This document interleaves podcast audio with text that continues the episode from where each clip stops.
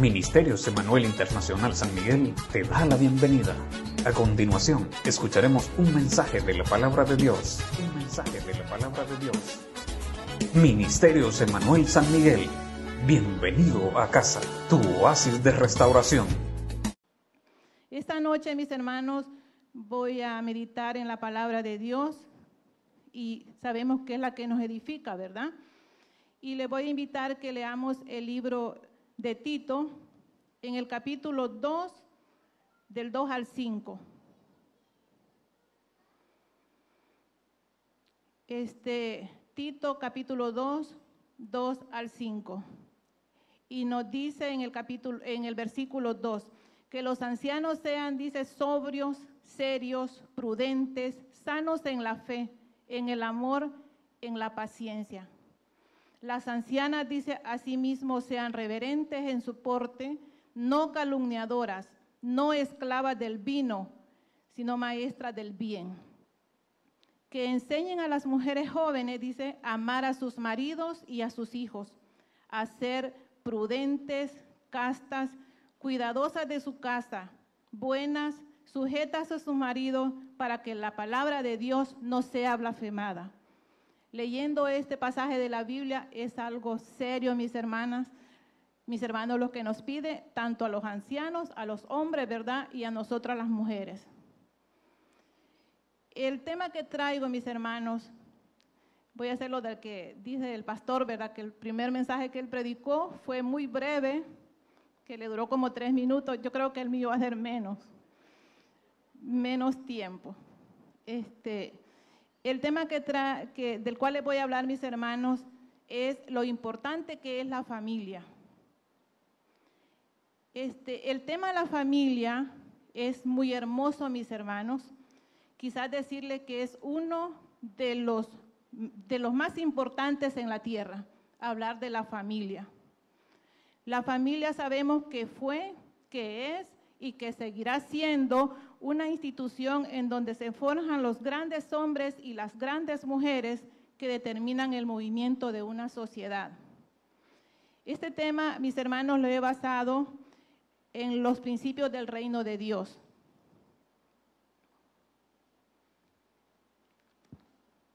Sabemos que toda familia tiene su origen, su importancia y su responsabilidad.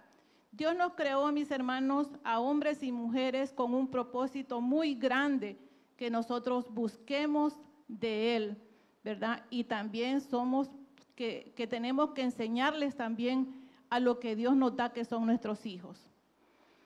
Como primer punto, mis hermanos, tengo la familia fue idea original de Dios. En Génesis 1, 27 y 28 nos dice, y creó Dios al hombre a su imagen y a imagen de Dios los creó, varón y hembra los creó. En el 28 nos dice, y los bendijo Dios y les dijo, fructificad y multiplicad y llenad la tierra. Conocemos la historia, mis hermanos, todos, de la creación. Es algo que no tiene, si nosotros nos ponemos a meditar todo lo hermoso que Dios hizo, fue, es inmenso, es algo de estar agradecidos. Imagínense ustedes, se dice en la historia, ¿verdad?, de que Dios creó al, el cielo, la tierra, todo lo que son los árboles, los peces. Si nosotros nos pusiéramos a ver la creación en sí de Dios, decimos, es maravilloso lo que Dios hizo y lo hizo con un propósito, ¿verdad? Pero Él lo hizo todo y, vio que era hermoso, pero al mismo tiempo vio la necesidad de que hacía falta algo y fue cuando él dijo hacer el hombre.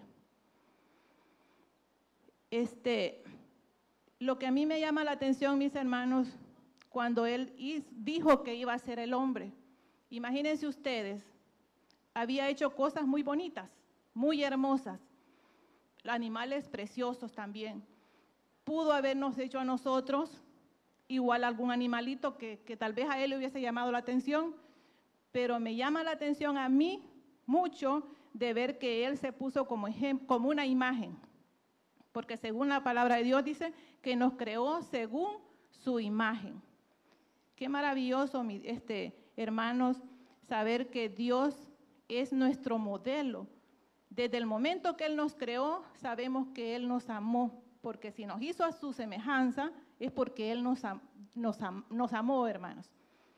Así es que, de igual forma, sabemos que a Eva la tomó de la costilla y Adán, él ya sabemos también cómo lo hizo, este, quiere decir que él amó al hombre y también amó a Eva, ¿verdad? Porque de él fue tomado y siempre los hizo a semejanza de él.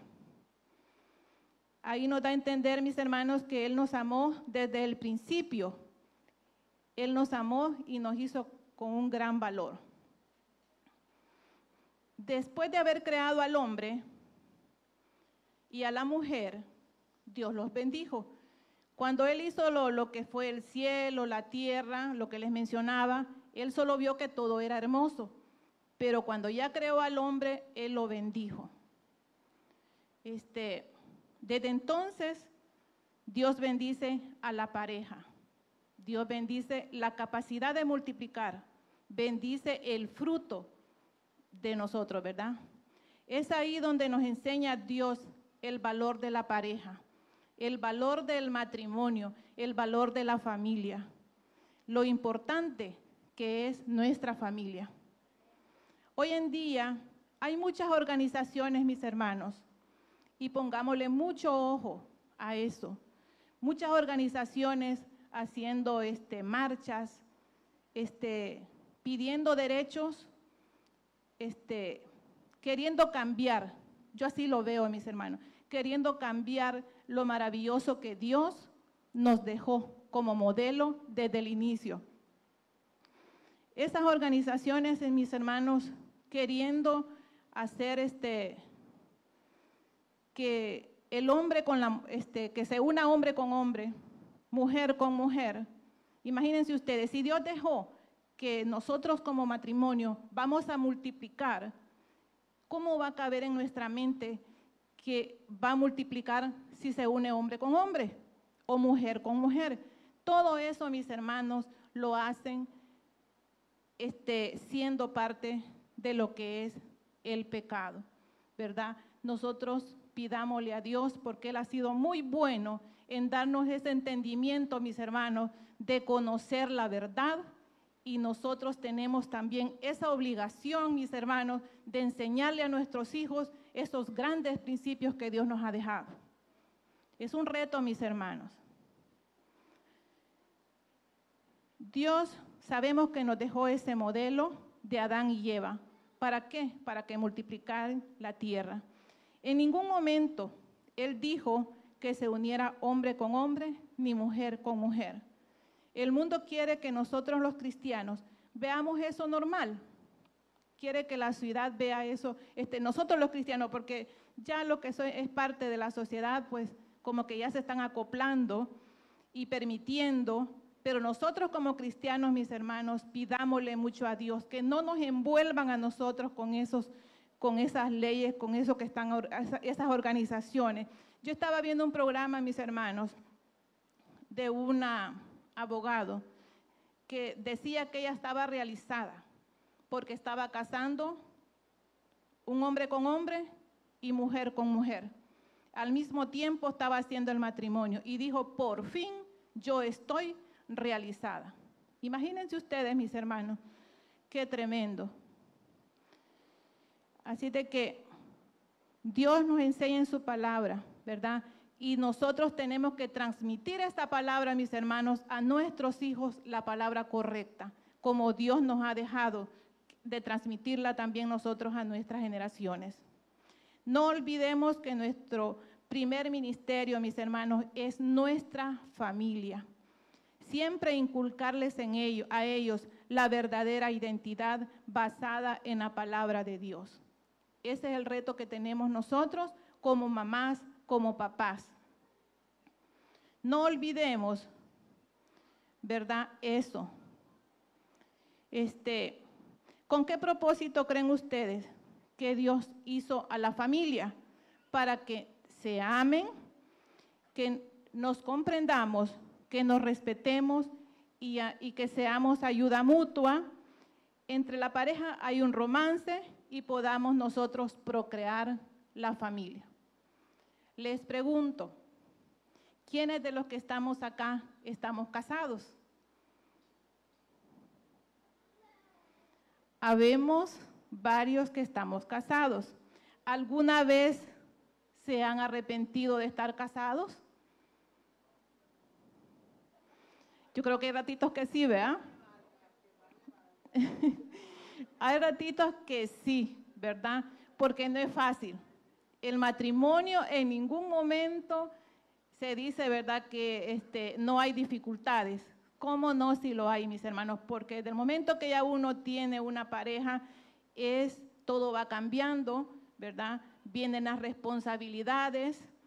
Y porque nos dice en Tito 2.5, ser prudentes, cuidadosas de su casa, sujetas a sus esposos. Imagínense ustedes esa palabra, sujetas a sus esposos. Ya no disponemos nosotros, como cuando éramos jóvenes, a andar donde nosotros decíamos, ahora ya tenemos que pedir permiso. Así es de que ya no es fácil. Para que la palabra de Dios dice no sea blasfemada. Es porque lo estamos haciendo bajo la, la cobertura de Dios, lo estamos haciendo bajo la voluntad de Dios. Entonces no es fácil, mis hermanos. También nos dice ayuda mutua. Quiero ponerles, mis hermanos, un ejemplo acá en la ayuda mutua.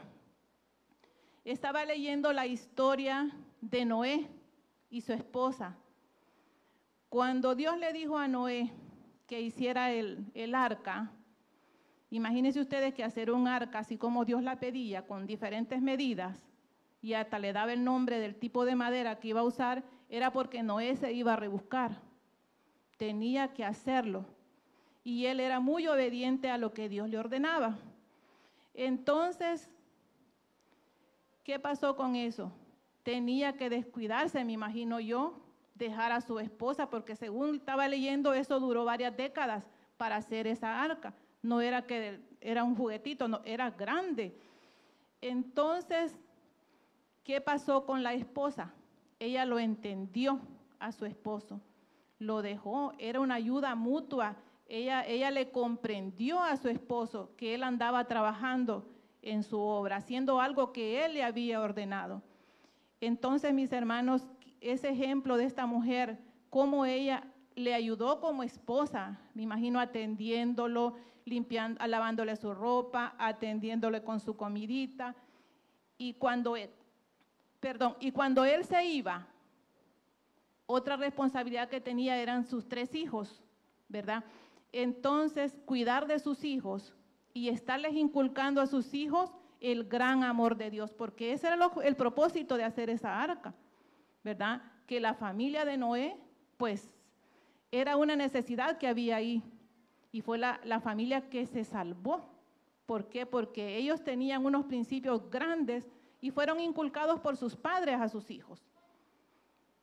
Así de que yo les invito, amadas mujeres, a que nosotros también ayudemos a nuestros esposos. Y también los esposos deben de amar a sus esposas. Ese es el, ese es el otro detalle, mis hermanos, ¿verdad? Que también los esposos tienen que estar cuidando de sus esposas.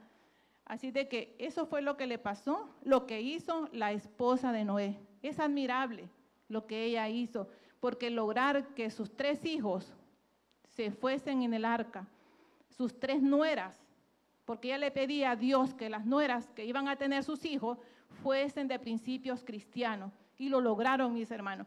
¿Qué estamos haciendo nosotros por nuestras familias, mis hermanos? No es fácil.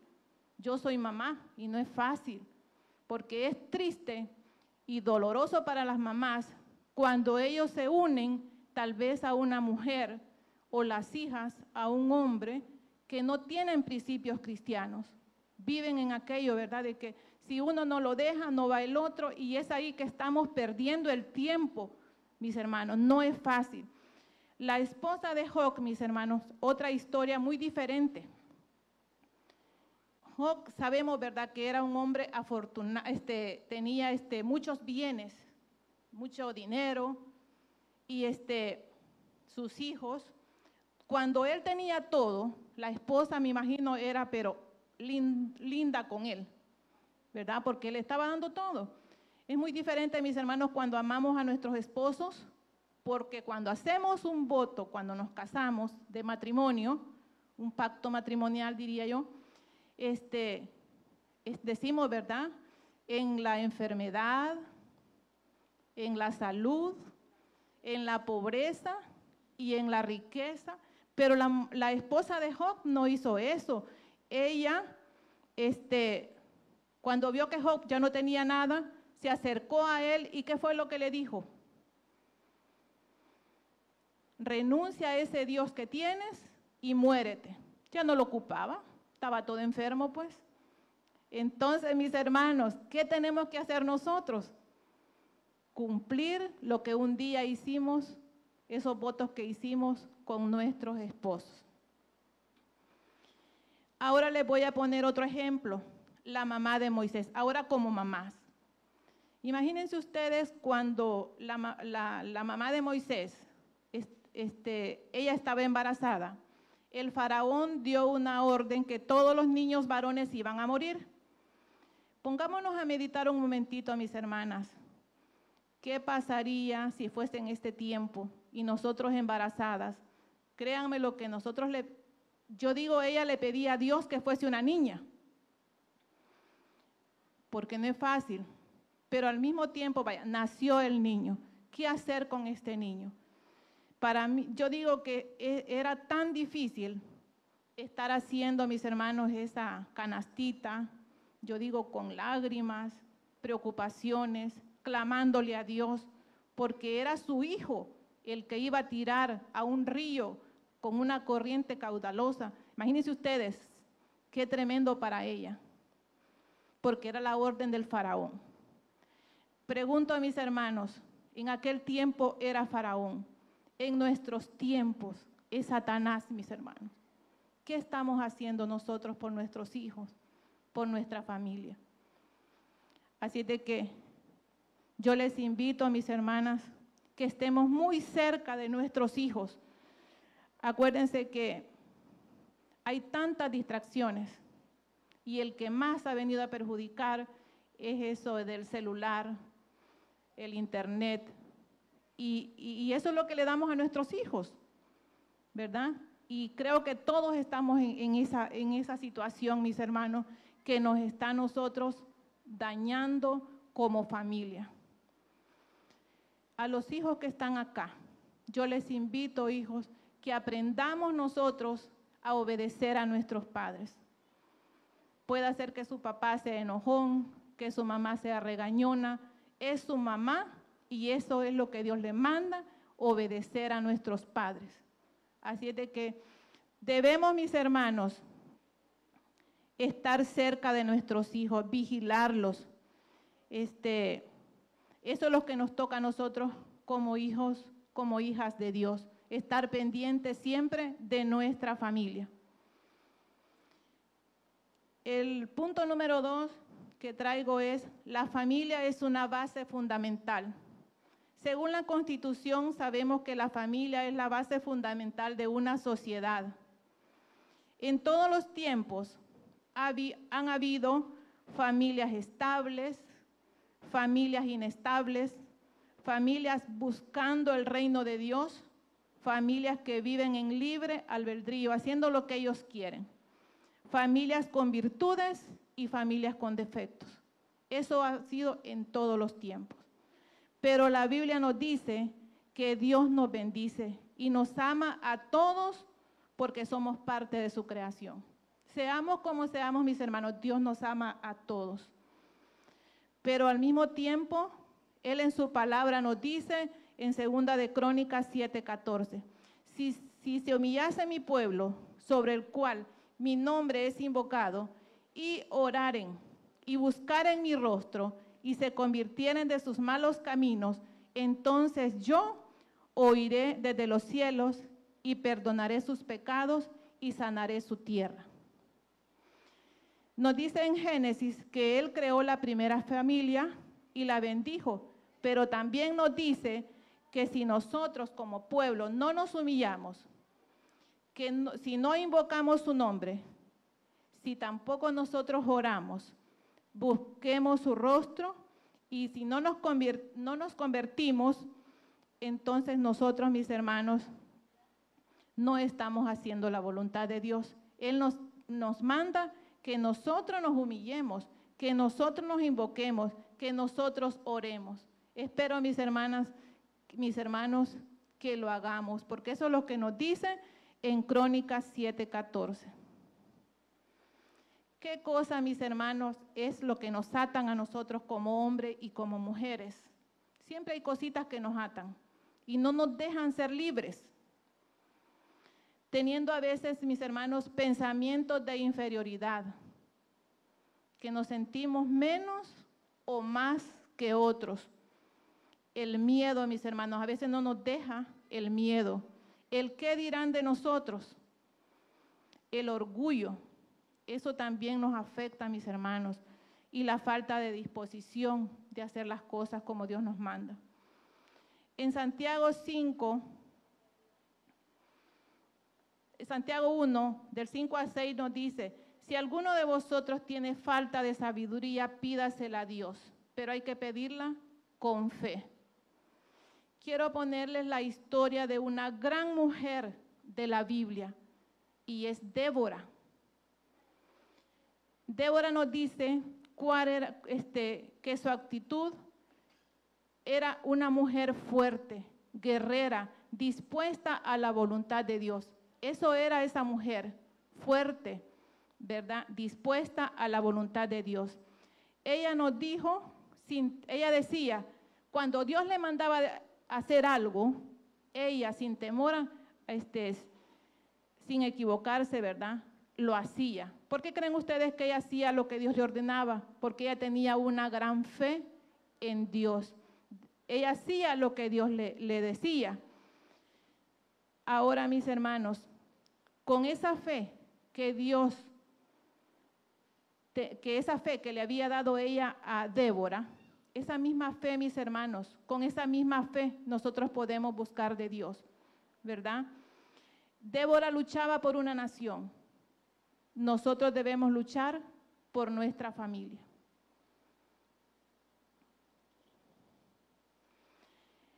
Nos dice en el punto 3 que la familia es el reflejo del mismo cielo en la tierra. ¿Quiénes forman, este, amados hermanos, la familia celestial? La forma el Padre, el Hijo y el Espíritu Santo. En Efesios 3:15 nos dice, el cielo mismo es una familia, por esa razón Dios agrada que los llamemos, que lo llamemos Padre. De la misma forma, Dios deseaba en la tierra Padre, Madre e hijos. ¿Verdad? Así estamos nosotros organizados ahorita.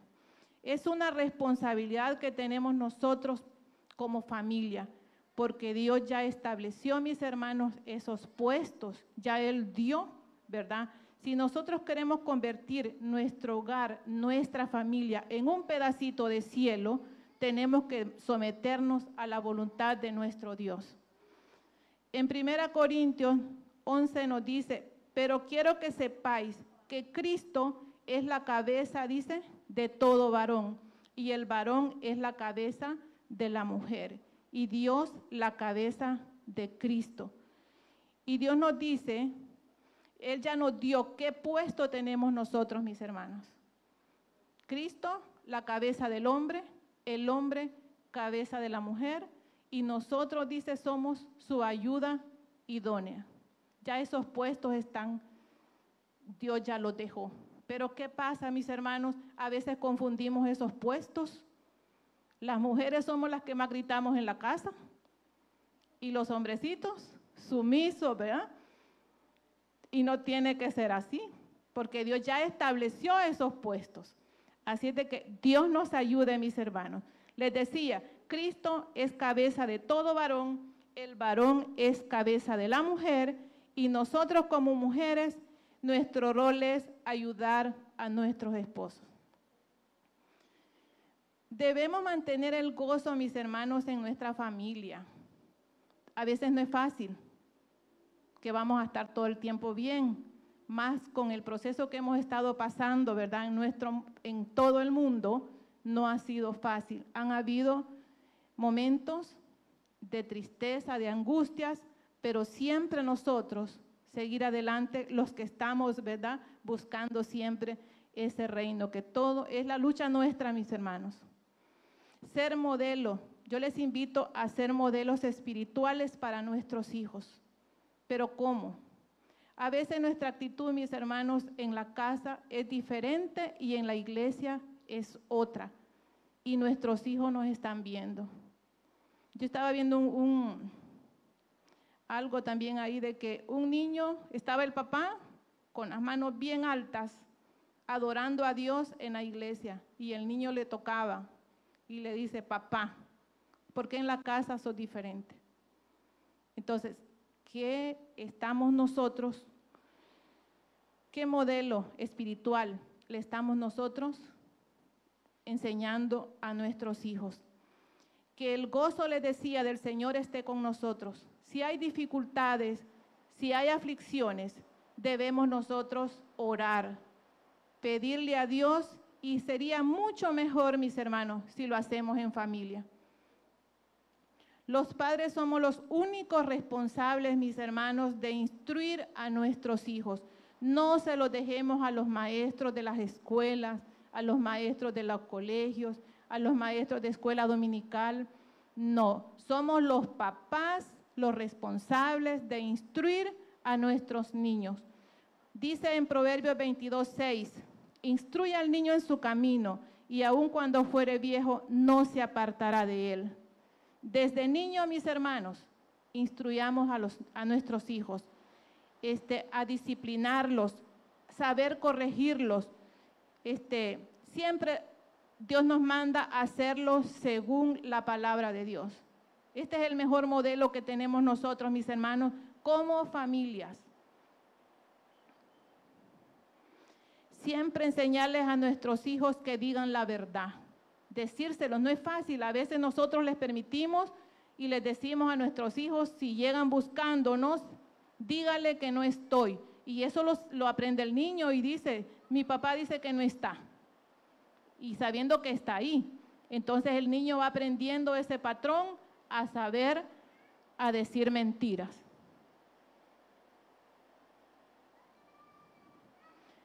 Este, Dice otro punto, ¿por qué la figura familiar es de trascendencia eterna? La familia, mis hermanos, tiene trascendencia eterna. Tenemos que saber que nada en este mundo nos podemos llevar a la eternidad. Nada de lo que, lo que tenemos en las casas, los bienes, los carros, las buenas casas, tengamos en mente que eso no la vamos a llevar, mis hermanos. Pero Dios nos manda que a nuestra familia sí la podemos llevar a la eternidad. Este nos dice en Hechos 16, 31, cree en el Señor Jesucristo, dice, y serás salvo tú y tu casa. Cuando nos toque viajar, mis hermanos, al cielo, tenemos que hacerlo y luchemos por hacerlo con nuestra familia, así como Noé lo hizo, mis hermanos. Ellos lucharon enseñándole los buenos principios a sus hijos y lo lograron. Es una familia modelo que nosotros podemos seguir, la familia de Noé. Ellos la instruyeron desde chiquitos, lograron, y eso me sorprende que hasta las nueras, que a veces dicen que las suegras no se quieren, pero ella lo logró, ¿verdad? Entonces, este, según mis hermanos, el tormento no es fácil, así como el hombre rico, ¿verdad? Cuando él estaba en el tormento, él deseaba comunicarle a su familia que ese lugar no era fácil, pero verdad, él se lo ganó por su actitud. Entonces, mis hermanos, si no es fácil, como familia nosotros debemos de luchar que, nuestra, que nuestros hijos, que nuestros esposos, que nuestras esposas, ¿verdad?, logremos llegar a ese lugar.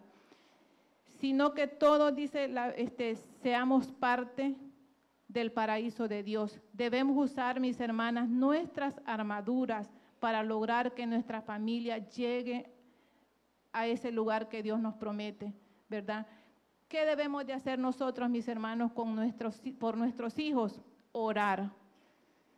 Predicar con nuestro testimonio, mis hermanos. Eso tenemos que hacer.